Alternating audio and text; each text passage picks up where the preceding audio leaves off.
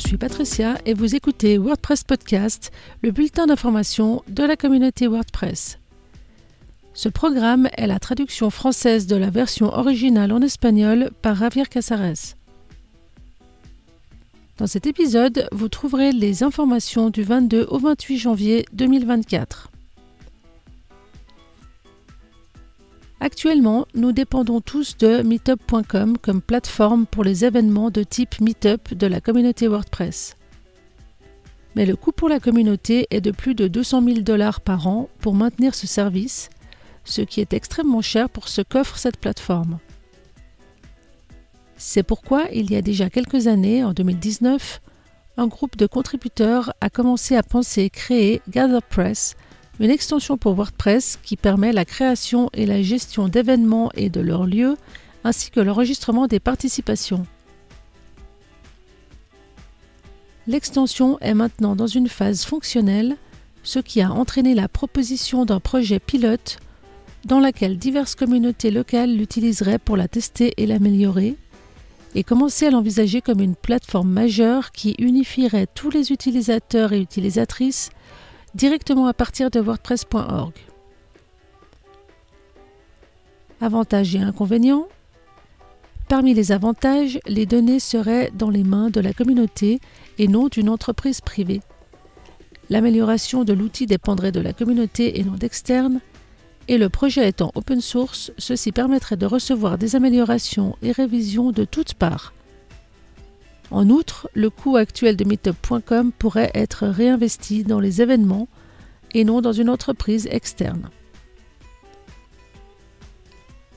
Pour les inconvénients, ce serait presque un recommencement à zéro, car faire connaître les événements dépendrait uniquement de la communauté. Il s'est déjà écoulé plusieurs mois depuis le Community Summit, et parmi toutes les discussions qui ont eu lieu lors de différentes réunions, une liste de recommandations a été présentée pour améliorer le programme Five for the Future. Ce projet au sein de WordPress encourage les entreprises à s'impliquer d'une manière ou d'une autre. Parmi les propositions, nous retrouvons l'amélioration des outils pour l'accueil de nouveaux contributeurs et nouvelles contributrices, ainsi qu'une meilleure communication entre celles et ceux qui décident de s'impliquer dans une équipe. Une autre considération est également la manière dont les entreprises pourraient parrainer une tâche, un projet ou même des personnes spécifiques pour une période donnée, par exemple pour le lancement d'une nouvelle version de WordPress. Nous avons déjà la version Candidate 1 de WordPress 6.4.3 qui corrige 5 éléments de base et 16 de l'éditeur. La version finale est prévue pour le mardi 30 janvier.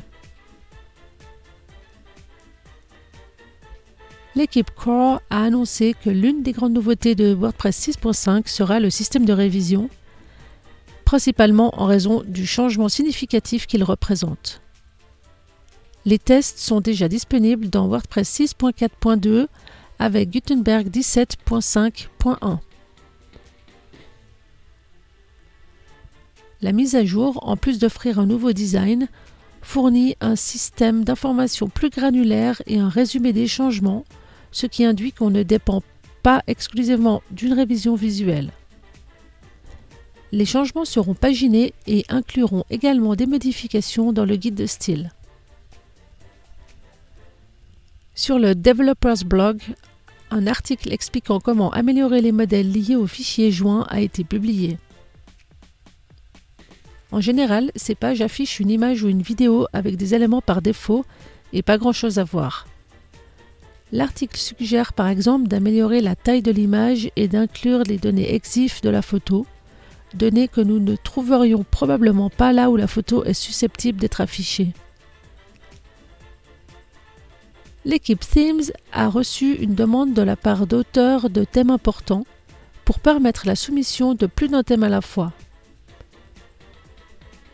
Certaines personnes pensent que les auteurs qui envoient habituellement des thèmes, ne nécessitant que peu ou pas d'examen, essentiellement parce qu'ils le font bien, devraient avoir cette possibilité. Même dans ce cas, il ne leur serait pas permis d'envoyer une centaine de thèmes, mais cela pourrait être limité à deux ou trois thèmes en attente.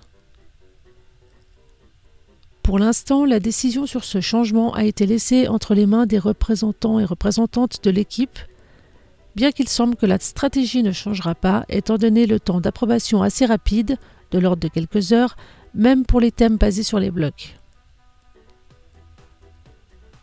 L'équipe Training a pour objectif de lancer le projet Learning Pathways, ou chemin d'apprentissage, d'ici juillet 2024. Dans ce projet, les créateurs et créatrices de contenu de la communauté aident à apprendre quelque chose de spécifique au sein de l'écosystème WordPress. Cependant, il semble que ce projet sera retardé en raison d'un manque de personnes contributrices. Cela force une priorisation de la proposition en se concentrant sur l'identification des éléments minimaux nécessaires pour démarrer, pour ensuite développer ces éléments. Une proposition visant à améliorer l'arrivée de nouvelles personnes contributrices sera également lancée. L'équipe Community organise une présentation en ligne le 8 février, au cours de laquelle elle présentera quelques conseils relatifs au budget pour les événements WordPress, tels que les besoins ou les standards.